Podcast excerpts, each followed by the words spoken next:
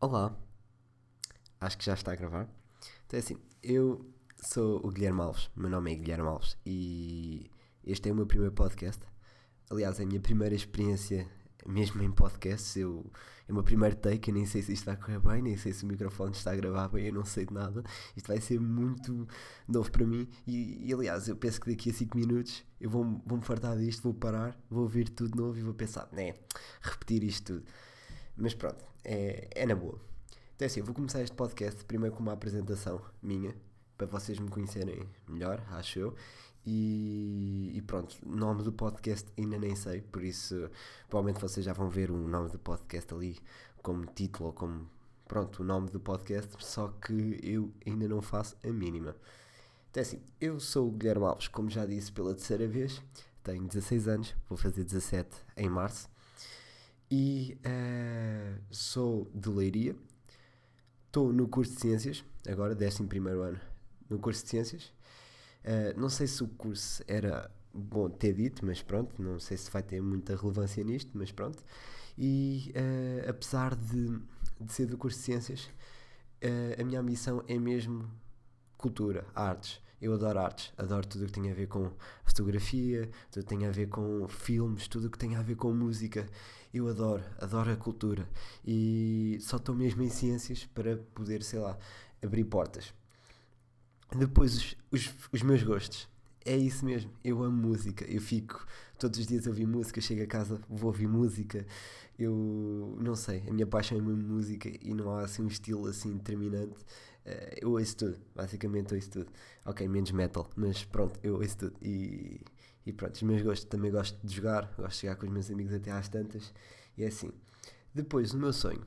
O meu sonho, que acho que é relevante, se calhar aqui é relevante, é relevante.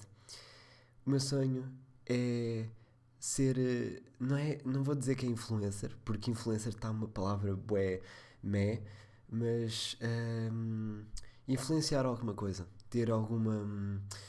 Pronto, influenciar alguma coisa, ter uh, alguma ideia criativa, ter alguma agência criativa e conseguir fazer com que outras pessoas expressem-se expressem uh, criativamente através de mim. E sei lá, acho que é uma ideia brutal e não faço a mínima ideia como como iniciar esse, esse projeto, acho eu. E, e o podcast, acho que foi uma ideia minha para começar assim do nada. Porque isto, isto foi uma ideia de há meia hora atrás. Estava a falar com amigos meus e pensei, vou fazer um podcast. Puma, estou aqui. Estou aqui para criar um podcast. Depois, família. É assim, eu sou português, só que uh, a minha família toda da parte do meu pai é brasileiro, por isso eu tenho muita, mas muita influência brasileira uh, nas músicas, uh, tanto no meu vocabulário, no, meu vocabulário, porque não é no vocabulário, é na gramática. Eu erro muito as frases, a estrutura das frases, o que é um problema e eu não sei como mudar isso. Quer dizer, sei, teria de treinar, treinar, só que não faço isso. E depois, agora, o conceito deste podcast, por último nesta apresentação. Então, este este podcast serve para eu hum, estruturar ideias minhas. Uh, há várias. Como é que eu ia dizer? Há várias partes dos, do dia a dia em que eu penso em coisas aleatórias. Acho que nós todos pensamos. Mas eu tenho ideias uh, de porquê, porquê que aquilo é assim. Ou porque é que tal? Opá, não sei, não sei. E eu, muitas dessas ideias eu pesquiso na net e tento receber uma resposta. E, e pronto, muitas das vezes nós nem pensamos nisso, são factos que não sei, vocês vão através deste podcast vocês vão perceber mais esta ideia, mas eu quero mais é fazer com que vocês pensem, quero que vocês uh, imaginem ideologias, não sei, e e também quero, claro, falar das minhas experiências e, e falar do, do, do, meu dia a dia, do que é que aconteceu naquele dia, das coisas mais importantes, mas acho que isso não é, é pior, uh, isso não é a coisa mais importante. E agora, para o primeiro assunto deste podcast é a importância das cores. Porquê é que eu escolhi a importância das cores? Porque uh, foi logo a, primeira, das primeiras coisas que eu disse aqui foi que eu estou no curso de Ciências, mas eu estou-me a cagar para o curso de ciências. Eu estou aqui só para abrir portas. Aliás, eu só, só, só não saí do curso porque já estou há um ano e meio neste curso. Por isso, não vale a pena. Então, importância dos cursos. Uma coisa que eu percebi uh, através de, de peers, de pessoas conhecidas, que uh, muitas das vezes o curso que nós tiramos no, no secundário não tem nada a ver com o nosso futuro. Eu vou-vos dar um exemplo que é de uma pessoa muito, mas muito próxima a minha, que tirou ciências, tirava grandes notas a ciências tudo, e agora acabou, acabou num banco. Acabou num banco uma coisa nada a ver, uma coisa que devia ser uh, num curso de economia, se for num curso geral assim, ou num curso profissional assim, não faço a mínima ideia de curso profissional, mas pronto. E depois eu também tenho outras histórias de, de, de amigos que, que. de amigos e família que, que tirou cursos, mas que depois saiu para outra coisa qualquer. E, e sei lá, existe existe muita pressão entre nós em, em nós seguirmos um curso específico e conseguimos tirar uh, conseguimos tirar um emprego porque não é daí não é daí uh, um dos exemplos que eu estou aqui a pensar mais assim perto é, foi a semana passada do João Félix ter reprovado, mas eu acho que isso não é também o melhor exemplo. João Félix ter reprovado e eu vir um tweet a dizer: Ah, eh, é mais uma prova de que a escola não interessa para, hum, para o futuro. Não foi bem assim o tweet, mas pronto. Uh, a cena é. Claro que a escola é importante, claro que há factos que nós devemos saber, coisas que nós devemos saber uh, gerais, mas não é, não é o curso que nos vai determinar a vida. Não, não acredito que seja isso. E claro, sei que através dos cursos nós conseguimos ter alguma, alguma saída, uma saída viável, uma saída viável, só que provavelmente não é aquilo que nós mais gostamos. Claro, sim, há pessoas em ciências que querem ser médicos, há pessoas em ciências que querem ser engenheiros, mas conheço muitos, mas muitos casos que estão num curso específico e não querem saber. E uma, e uma idiotice maior ainda é uma pessoa que entra num curso profissional, nada, não estou a falar mal dos cursos profissionais, mas tenho certas coisas a falar sobre isso, mas uma pessoa que entrou num, curso profissional que nem fazia a mínima ideia da existência, só para entrar naquela X escola. Uma coisa assim que não, não faz não faz não faz entrar na cabeça, porque é pá, os cursos, claro, como eu estou a dizer, eu estou a ser boa hipócrita, porque eu estou-me a contradizer todo. Eu estou a dizer que os cursos não, não, não fazem, não fazem, não têm importância na nossa vida, mas ao mesmo tempo estou a dizer que têm. Só que, é pá, também uh, vocês darem, darem give up, vocês desistirem uh, de, um, de um futuro viável. Claro, também não é um futuro viável, também vê-se muitas pessoas com mestrado e tudo sem emprego mas vamos, vamos assumir que é viável, ou mais viável que uh, pessoas sem, sem, sem curso. Estar a dar, desistir de um futuro quase viável só porque quer entrar naquela escola e estar perto daqueles amigos é, é uma idiotice, é uma coisa que, eu não, que, que, que não me entra na cabeça. Não, pronto, não, não me entra na cabeça. Depois, uh, sobre cursos, também uma coisa muito interessante é. Uh, vou, acho que vou falar agora dos cursos profissionais. Sim, vou falar dos cursos profissionais. Saiu aquela. aquela. Hum, aquela. aquela nem sei se é lei, nem sei se é. Eu não sei o que é que é, mas que a partir de agora, a partir de agora, a partir do, do certo, da certa data, o, as pessoas de curso profissional podem entrar na universidade. Podem entrar na universidade sem fazer exames nacionais.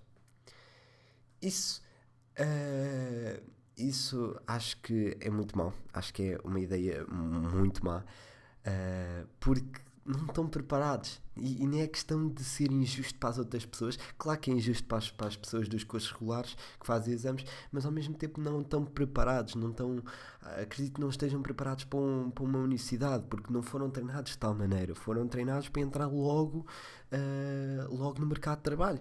E uh, acho que é uma ideia assim assim que não vem, não vem a ninguém, mas que, mas que sim, as pessoas de profissional deviam ter direito a entrar na universidade, mas claro, com curso, com, com curso nada, com, com exame nacional. Depois, mais sobre a importância de cursos, eu tinha, tinha mais. Ah, pronto, os cursos profissionais, o resto que eu tinha a falar, além de, da lei, também existe. Um, a parte, a parte da, do próprio. Do próprio, do próprio ah, já me estou a lixar todo. Existe a parte do próprio curso profissional que hum, acredito que os, que os cursos profissionais, uh, embora larguem as pessoas logo para o mercado de trabalho, sei lá, acredito que aquilo, aquilo não funciona lá muito bem. Uh, claro, eles têm muitas horas, muitas horas de escola, só que hum, não sei, não sei, acho que não é uma ideia, eu não, não consigo, não estou a conseguir dar argumentos para isto, por isso acho que vou largar um bocado esta ideia. Até assim, vou largar a ideia da importância de cursos por agora. Se calhar ainda vou, ainda vou falar mais um bocado a meio do podcast, mas pronto. E agora vou falar dos, do, do outro tema que eu pus aqui no meu caderno, cadernozito, que é países envolvidos.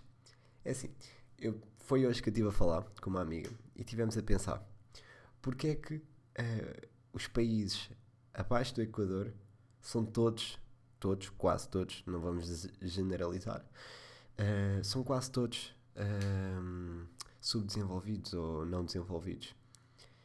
Eu estive a pensar nisso porque isso faz sentido. Quer dizer, não, não, faz sentido e ao mesmo tempo não faz. Se forem ver, acima do, do acima do Equador, um, temos quase todos os países desenvolvidos. Claro, há alguns países não desenvolvidos.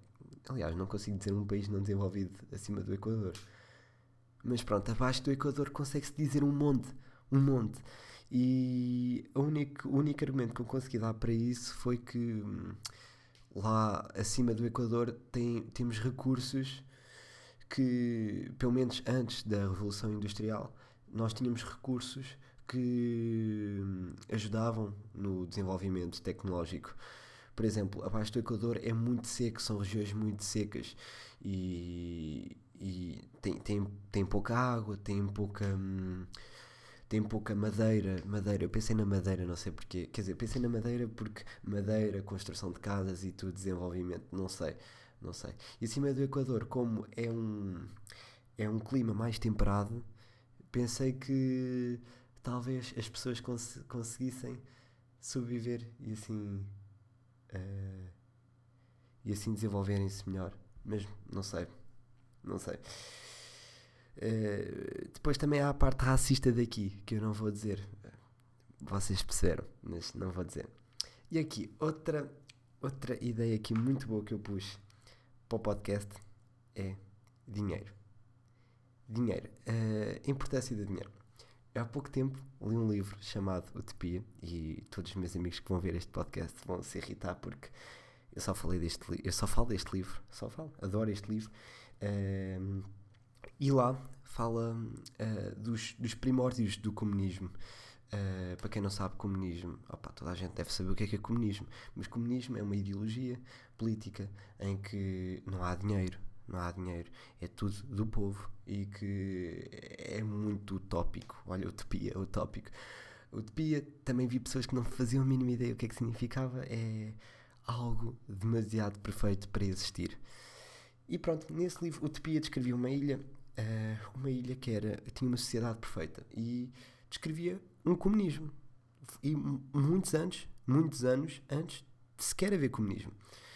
E esse livro descrevia em uma sociedade que não havia literalmente nenhum dinheiro, não havia moeda, não havia currency, não havia nada. E as pessoas sobreviviam como? Todas as pessoas trabalhavam. Todas as pessoas trabalhavam. Umas trabalhavam, uh, por exemplo, trabalhavam na agricultura, outras trabalhavam na pesca, outras trabalhavam na, em ciências.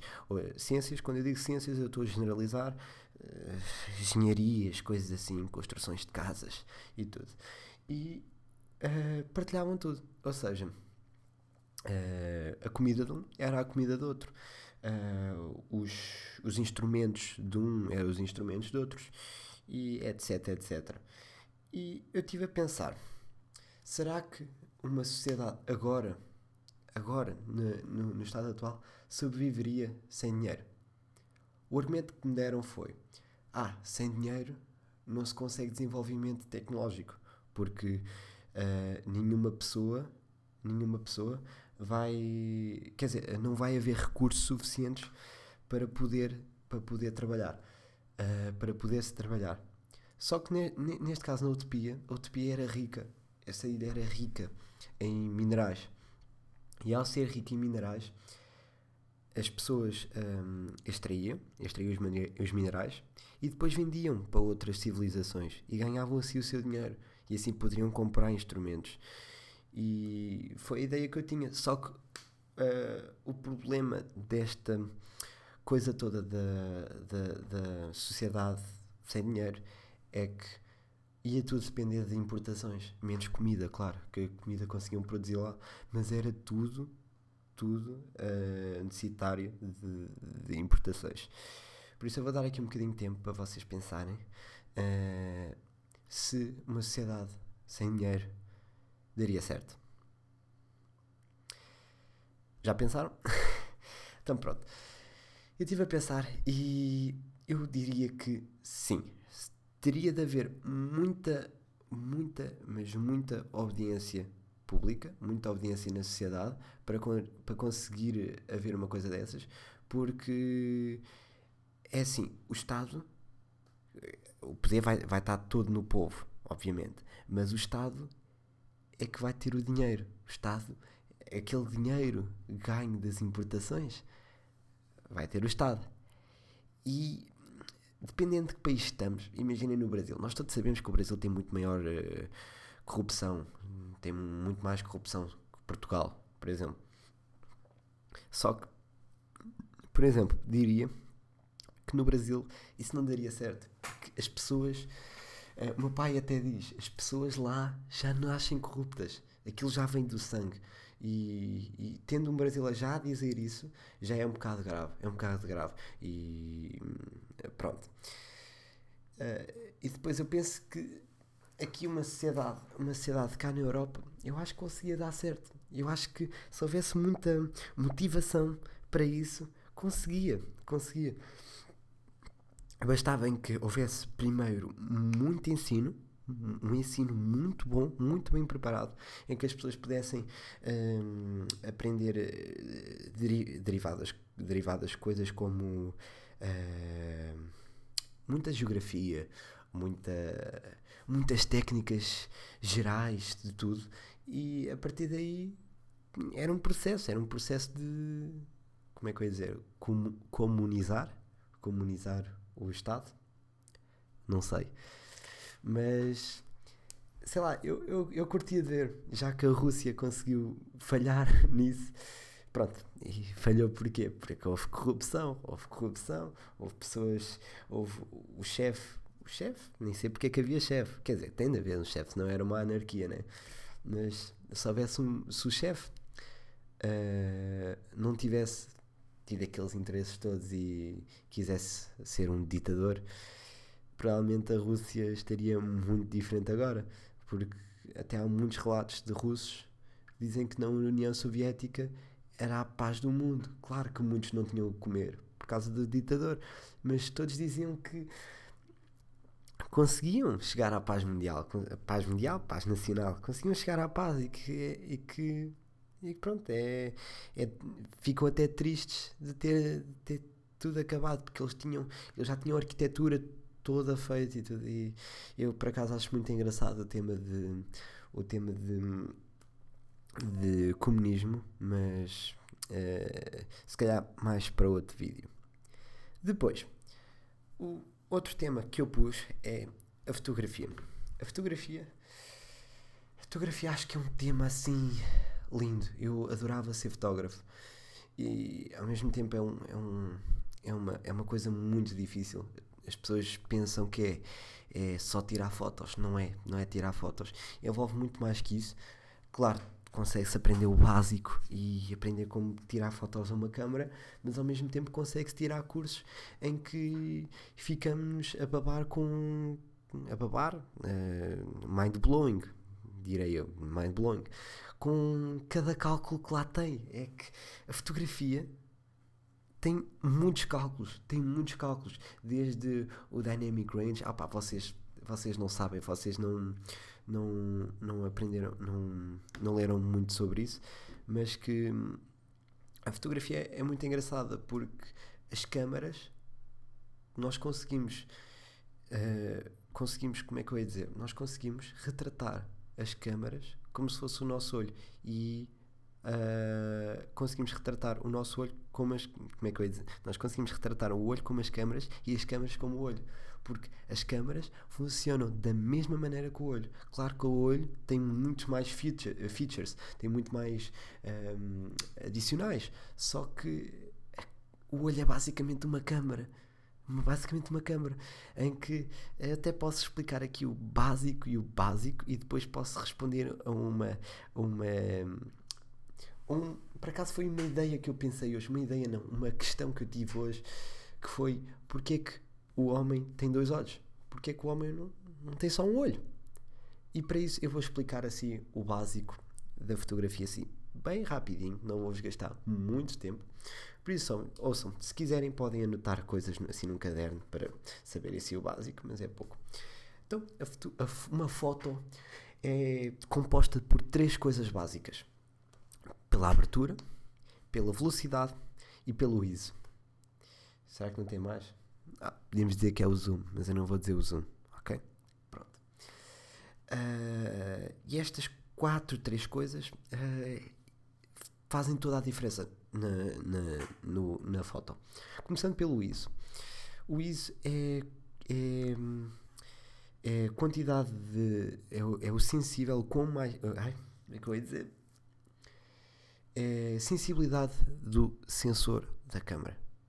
Ou seja, quanto mais ISO, mais sensível vai estar o sensor e quanto mais sensível, mais luz vai conseguir pegar. Se houver mais luz, mais clara vai ser a foto, mais luz vai ter a foto. Só que, a pior coisa disso, vai uh, criar ruídos na foto. Aqueles ruídos, aqueles, aqueles pontos, o, o grain que nós chamamos de grain, vai criar-se na foto. E não é um grain giro, é um grain feio mesmo, é um grain mesmo que nós não, não queremos na foto. Depois temos a velocidade. A velocidade o que é que é? É a velocidade que nós tiramos a foto.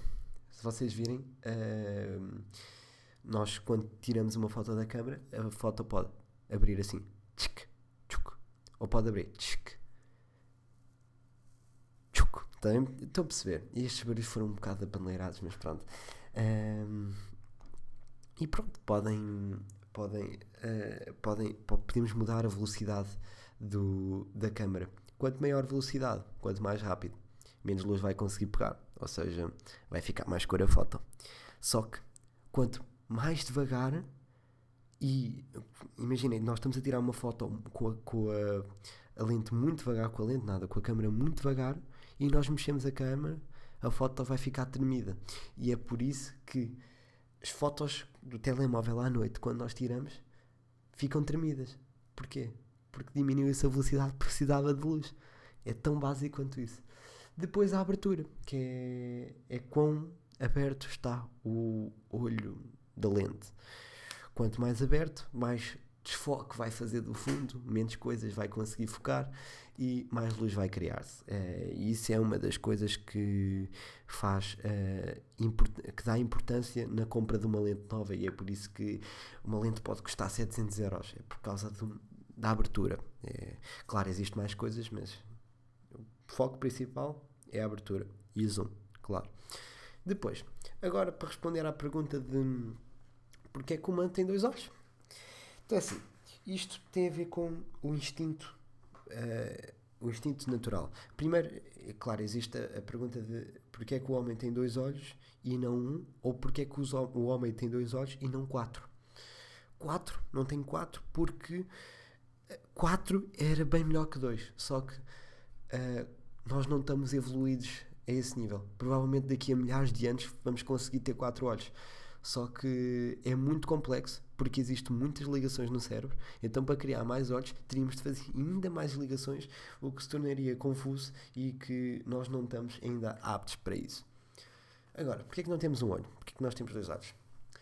Existe um processo do qual não me lembro do nome, mas que hum, é de instinto natural. Quando os nossos antepassados, quando estavam, hum, quando estavam a ser, imaginem, o nosso antepassado estava no meio de uma floresta e do nada havia uma chita, uma chita a correr. É assim, como eu disse, existe velocidade nas fotos. Ou no vídeo, é igual, é igual.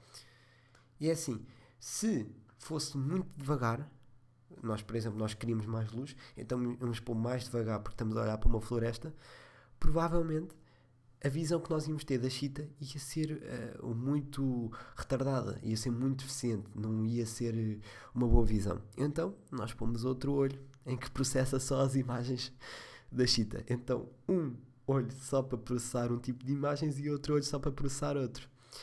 Podem testar isso, fechando um dos olhos e estarem a olhar para uh, uma, um, uma, uma paisagem e tentarem fazer com que algo muito rápido apareça. Vocês vão ver, vão ver um bocado assim estranho a pessoa, vão ver um bocado tremida a pessoa, provavelmente. E é por isso que nós temos dois olhos. É tão básico quanto isso. E isto tudo da fotografia, ok, eu acabei de resumir assim o básico da fotografia todo. Uh, Sinto-me orgulhoso. Mas provavelmente vocês estão-se a cagar para isso. Mas é, é na boa, é na boa. Eu acho que a fotografia é muito importante porque é assim, é igual ao nosso olho. Acho que é. Acho que, em, em por exemplo, em física, eu gostava bué de dar, de dar, física, de dar, hum, de dar ótica. Acho que, é uma, acho que é uma coisa muito importante. Porque nós. É uma coisa que nós usamos no dia a dia. Nós usamos o nosso olho. E nós podíamos fazer experimentos com isso. Sei lá. Nós, como por exemplo, damos o som e damos as ondas sonoras, porquê é que nós não damos a ótica? É uma coisa tão importante como as ondas. E é uma coisa que me deixa muito hum, intrigado.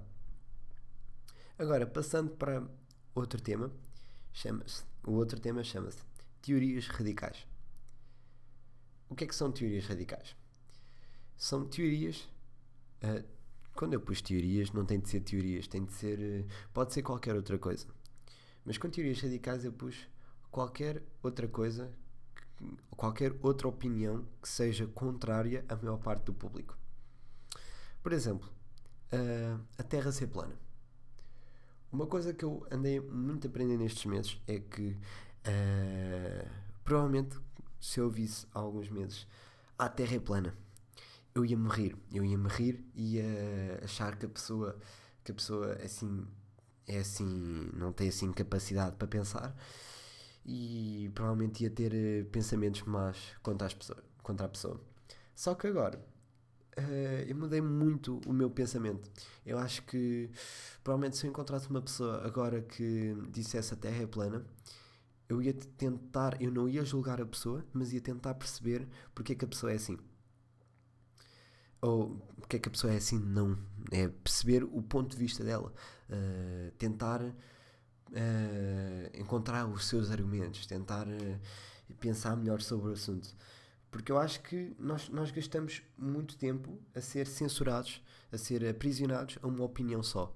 E apesar de muito, mas muito provavelmente a Terra não ser plana, uh, dados os seus enumerados argumentos, uh, eu acho que é importante nós conseguirmos debater com outras pessoas ainda que seja improvável, debater contra, contra outras pessoas o porquê. O porquê. O porquê que, porquê que acha que a Terra é plana. E é assim, acho que é, uma, é um bom lifestyle, é uma boa ideia de vida que nós podíamos começar a seguir.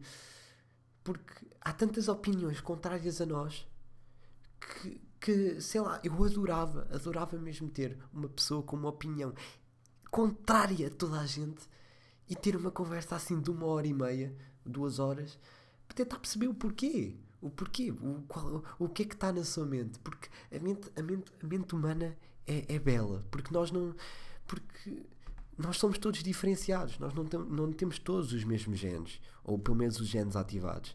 E sei lá, acho, acho fantástico que nós tentamos perceber a, a opinião dos outros, pelo menos tentar perceber e não julgar logo. É, é mesmo, é mesmo aquele, aquela, aquela dica, aquela, aquela frase que não julgar uh, a, capa, a capa do livro pelo, pelo próprio conteúdo. Não, não faz sentido. Não faz sentido. E sei lá, eu, eu recebi muito esta ideia porque eu, eu, eu vi há pouco tempo um, um podcast chamado Radical Empathy, que em português seria. Uh, seria como? Já estou já, já mais, já nem estou a pensar. É que vocês não sabem, mas eu estou a gravar isto às 3, às 3 da manhã, 3 e meia da manhã. Uh, pronto, Radical Empathy, que eu não me estou a lembrar o que é que é empatia em português, é. Não me estou a lembrar, eu não me estou a lembrar, mas. Ai, a sério, é que isto é uma palavra tão básica, mas eu não me estou a lembrar. Ai, oh, sério, estou a ficar bem mal. Oh, peço desculpa, a sério, peço desculpa a todos. Eu sou bom em inglês, a sério, peço desculpa. Mas pronto, radical empathy. Uh, empatia, empatia que é uma palavra tão básica. Era, uma, era só, era, é só empatia, empatia. É uma palavra tão básica que eu, que eu oh, a sério, eu estou mesmo cansado e eu precisava era de dormir. Mas eu estou aqui a fazer porque me apeteceu. Mas pronto, teorias radicais. Uh, radical empathy. Hum eu vi o podcast e o podcast era basicamente assim: é, é feito por o Joe Billy, que é um canal de YouTube que tenta conseguir empatia das pessoas. Finalmente está-me a seguir a palavra bem.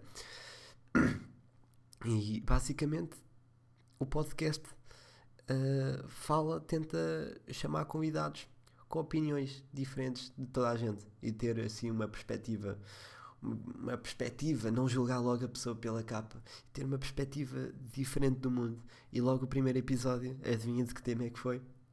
A Terra é plana. E sei lá, eu vi, aquilo foi tipo 30 minutos, e epá, eu vi com gosto, eu vi com gosto. E eu curti, eu curti, eu curti bué, curti bué. Depois, uh, último tema daqui. Eu nem sei a quantos minutos é que estamos, eu só sei que estou a 102 qualquer coisa, mas eu não sei quanto, o que é que isto é. Mas pronto. Uh, pronto.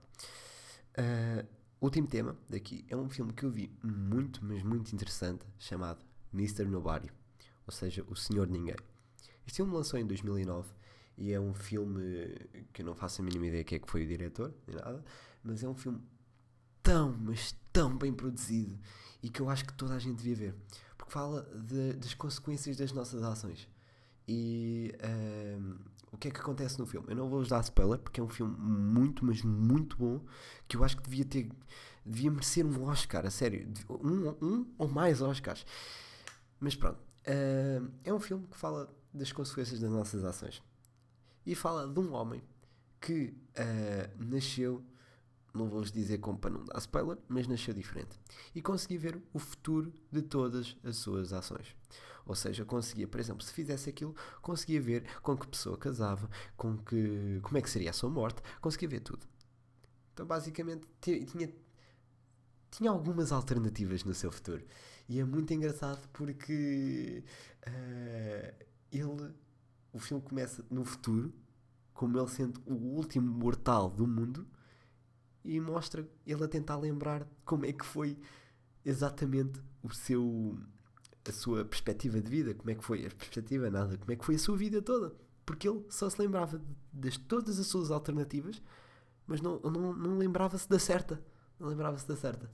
Uh, mas é muito engraçado, porque eu, adorava estar aqui a falar mais do filme e mais do filme em termos de spoilers e estar aqui a falar tipo uma review mas o filme o filme está muito bom e é, é, o que eu provavelmente vou agora falar, é provavelmente vou mesmo falar, é a consequência das nossas ações.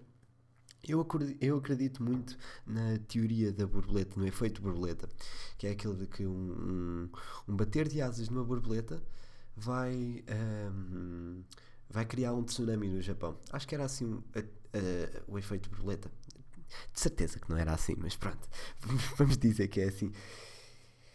E é assim, eu acredito, acredito muito nisso e acredito que, que todas as nossas ações, uh, que nós não tínhamos um futuro pré-definido, mas que as nossas ações vão, vão definindo mais ou menos como é que, como é que será.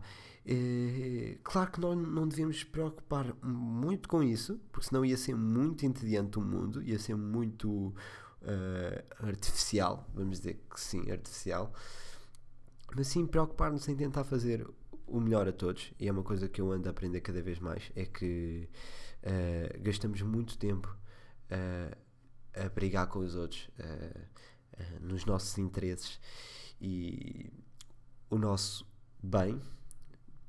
Assim, assim dizendo, nosso bem no sentido de que, ah, que se lixem os outros, eu só eu é que posso estar bem. Que aprendi agora que não é bem assim, não é bem assim. Acho que nós devemos ajudar toda a gente, toda a gente tem os seus problemas. E que nós devíamos, sei lá, devíamos, por exemplo, uma coisa que eu ando a adotar muito é todos os, os Insta Stories. Ok, isto pode, pode, é um bocado apaneleirado, é verdade, mas todos os Insta Stories de amigos que, por exemplo, uma selfie qualquer, opa, mostrar um bocado de amor.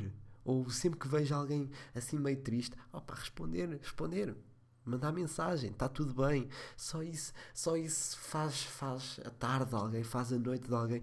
Eu acho que isso é extremamente lindo. Uh, tanto que dá prazer, nos dá prazer porque, pronto, é fazer o bem. E tanto dá prazer à outra pessoa porque, é pá, recebeu um compliment, recebeu um, recebeu um elogio. Fogo, é, é uma coisa linda. Uma coisa linda. E pronto, eu acho que não tenho muito mais para falar neste podcast, neste primeiro episódio. Ainda nem sei o nome novamente, mas eu gosto de da ideia e nem sei se tenho jeito para isto. Mas pronto. Uh, então é assim, eu sou o Guilherme Alves. Eu quero que vocês fiquem a pensar nestas ideias de dinheiro e desta ideia de teorias radicais e de que vocês, vocês têm, têm de melhorar. Vocês, pá, vocês não. Nós todos, nós todos temos de melhorar a nossa forma que vivemos. Nós temos de focar mais nos outros e não em nós. Uh, sei que é um bocado contraditório porque a maior parte dos livros de autoestima são todos, ah, temos de focar mais em nós e não em nos outros.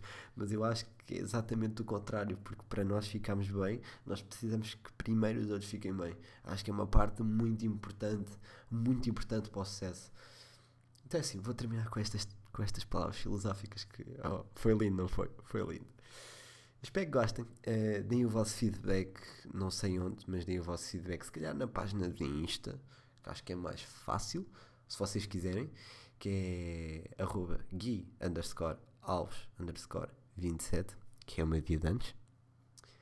Deem lá o vosso feedback se quiserem e espero que tenham gostado. Digam aos vossos amigos, aos vossos pais, avós, uh, quem vocês quiserem, sobre este podcast lindo, uh, pensativo, em que vocês vão estar a pensar.